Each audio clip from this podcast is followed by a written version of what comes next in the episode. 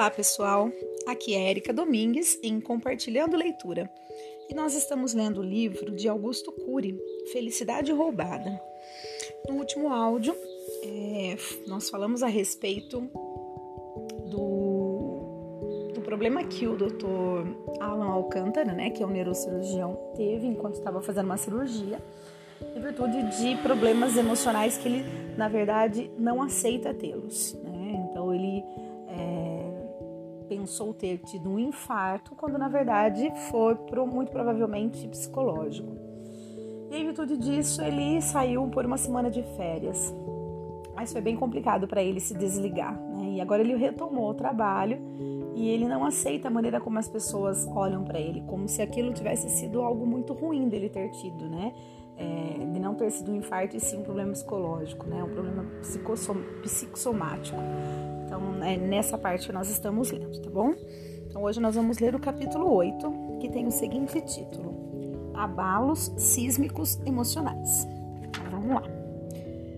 Todos no hospital acharam que o fato de o Dr. Alan ter passado por aquelas avalanches emocionais contribuíra para que se tornasse um ser humano melhor. Não entrava mais em embates com facilidade, suas críticas diminuíram, passou a tolerar pessoas lentas. Todavia, pouco a pouco, foi se esquecendo de que era um simples mortal. Voltou a operar com a mesma frequência, escrever artigos na mesma intensidade e aceitar convites para conferências com a mesma facilidade de antes. Falar do cérebro e seus segredos era com ele mesmo. Certa vez brilhou em uma exposição diante de uma plateia de 500 pessoas. Mas já não tinha o mesmo vigor, o desgaste mental era rapidamente sentido no corpo, como sensação de fadiga, aperto no peito e leve falta de ar. Ouviu de muitos espectadores: Parabéns, Dr. Alan, pelos excelentes ensinamentos. Entretanto, ele ansiava sair daquele ambiente, que, por mais amplo que fosse, parecia um cubículo sem ar. Além de falar sobre os segredos do cérebro, suplicava às pessoas que praticassem esporte, dormissem e se nutrissem bem. Sem dúvida, era um grande apóstolo do bem, mas não seguia seus próprios mandamentos. Sua vida era um rolo compressor. Pouco a pouco, os velhos monstros reapareceram. Esforçava-se para não reclamar dos alunos relapsos, dos enfermeiros desatenciosos, dos colegas despreparados, mas não os suportava.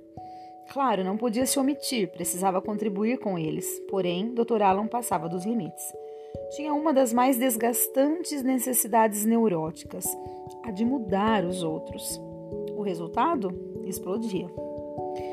Como tem gente estúpida nesse mundo, meu Deus, dizia com facilidade.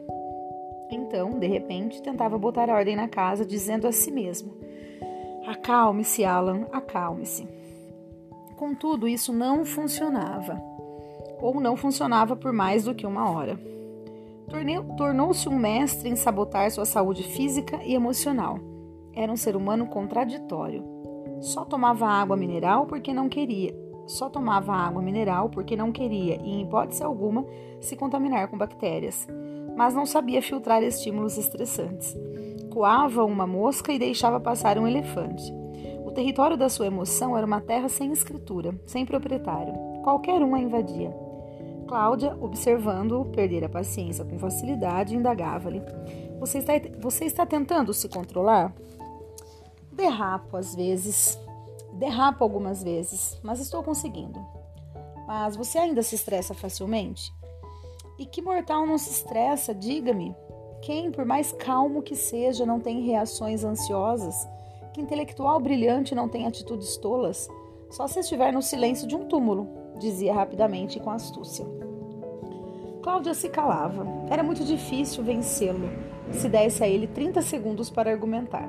Era um gênio, gênio na profissão, ingênuo em promover sua qualidade de vida. Mas um paradoxo de muitos intelectuais. Por favor, querido, cuide de si, cuide de nosso casamento e cuide de Lucila. Está certo, general, expressava brincando com a esposa como fazia com a filha. Você é que é um general. Eu, Cláudia Alcântara, sou uma simples soldada tentando marcar audiência com quem amo. Você tem prioridade na minha agenda. Ninguém tinha prioridade na sua agenda, nem mesmo ele. Só seus compromissos. Na semana posterior às suas férias, levou Lucila para jantar. Foi um momento memorável. Percebendo como a menina estava angustiada, disse-lhe: Você parece um pouco triste, minha filha. Não é nada. Fale, filha, sou seu pai, sou seu melhor amigo. É que um menino na minha classe falou que eu não tenho pai, então eu briguei com ele. Que menino mal, minha filha, isso é bullying. Vou ligar para a diretora. Mas, papai, o que, princesa? Fiquei pensando: será que ele não tem razão? Por que ele teria razão? Porque você, você nunca me levou para a escola, nunca participou das festas, nunca foi a uma reunião de pais. Dr. Alan congelou um suspiro e em seguida balançou a cabeça em sinal de concordância. Filha, eu vou reparar isso. O papai está saturado de atividades neste mês, mas prometo que assim que meus compromissos diminuírem, procurarei levá-la à escola de vez em quando, curtir as festas e participar das reuniões de pais. Eba, obrigada, papai. Você me deu o melhor presente do mundo. Finalmente parecia que as bases da relação com a filha iriam mudar. Um dia após essa conversa, Dr. Alan realizava uma cirurgia delicadíssima para extrair um grande tumor de um paciente de meia idade. O risco de lesar áreas nobres do cérebro e comprometer a visão era grande. Estava fazia sete horas no centro cirúrgico. Subitamente, o terremoto emocional que parecia ter desaparecido de sua vida retornou. Ele teve taquicardia intensa, suor excessivo, sentiu falta de ar e pressão no peito e um sintoma novo apareceu: tremor nas mãos. Dessa vez não teve dúvida, estava em seus últimos minutos de vida. Continue, Ronald, continue. Um medo incontrolável indescritível de morte súbita encarcerou sua mente. Um novo ritual se instalou. O anestesista fez o primeiro atendimento, mediu sua pressão, 18 por 11. Estava alta. Vou ter uma parada cardíaca, falou claudicando. O anestesista Desesperado, deu-lhe uma dose de ácido acetil ácido acetil salicílico e chamou a emergência.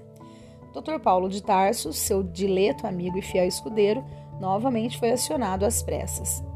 Encontrou-o a 20 passos da entrada da UTI. O diagnóstico estava errado, Dr. Alan apontou para o cardiologista. Estou realmente infartando. Calma, Alan, vamos descobrir o que é e tratá-lo disse Dr. Paulo, ansioso, sabendo que se tivesse errado o diagnóstico, poderia não apenas perder o amigo, mas também manchar-o até enterrar sua carreira. Ponderou para si: será que tudo foi falso negativo ou será que o primeiro ataque não foi um infarto, mas este é? Coincidências não são impossíveis. Enfim, estava confuso e não queria pecar por falta de zelo médico. Novamente, uma saraivada de exames foi pedido. Horas depois, vieram os resultados. E aí, Paulo? Nada. Nenhum exame acusa que você infartou.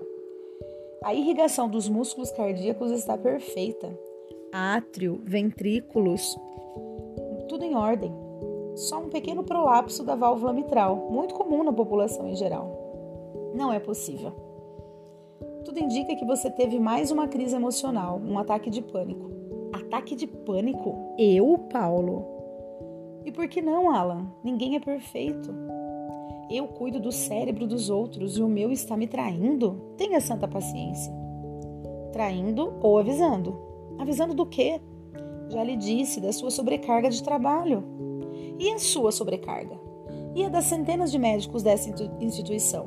E a dos magistrados, promotores, executivos, professores? Quem é poupado nessa sociedade? Todos serão vítimas de ataques de pânico? A sobrecarga da mente se manifesta de várias formas, com os mais diversos sintomas psicossomáticos. O coração é um dos órgãos mais agredidos pela ansiedade crônica. Concordo, mas não no meu caso. Sinto que estou no apagar das luzes da vida e essa sensação é terrível. Será que meu instinto cerebral é mais esperto do que minha inteligência? Acreditar nisso é o apogeu da ingenuidade. Você é inteligente e tem convicções fortíssimas mas infelizmente é quase imutável. Pela primeira vez vejo como é estar do outro lado, ser um paciente, estar numa relação desigual diante de um médico que lhe distribui conselhos rápidos e superficiais, disse a seu amigo cardiologista. Então procure outra opinião, Alan. Eu o respeito como amigo e médico, porém quero não uma, mas duas, três, quatro opiniões de cardiologistas.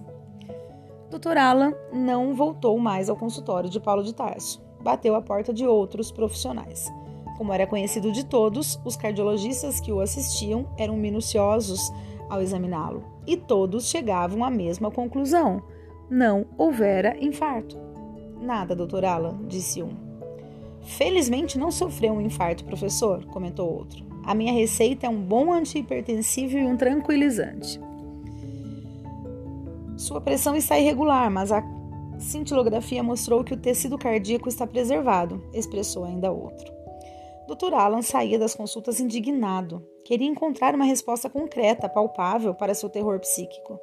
Admitia que a emoção abalava o físico, mas não nessa magnitude, e obviamente não o seu corpo era inadmissível que estivesse desabando por fenômenos psíquicos. Além da resistência ao tratamento, outro fantasma começou a assombrá-lo.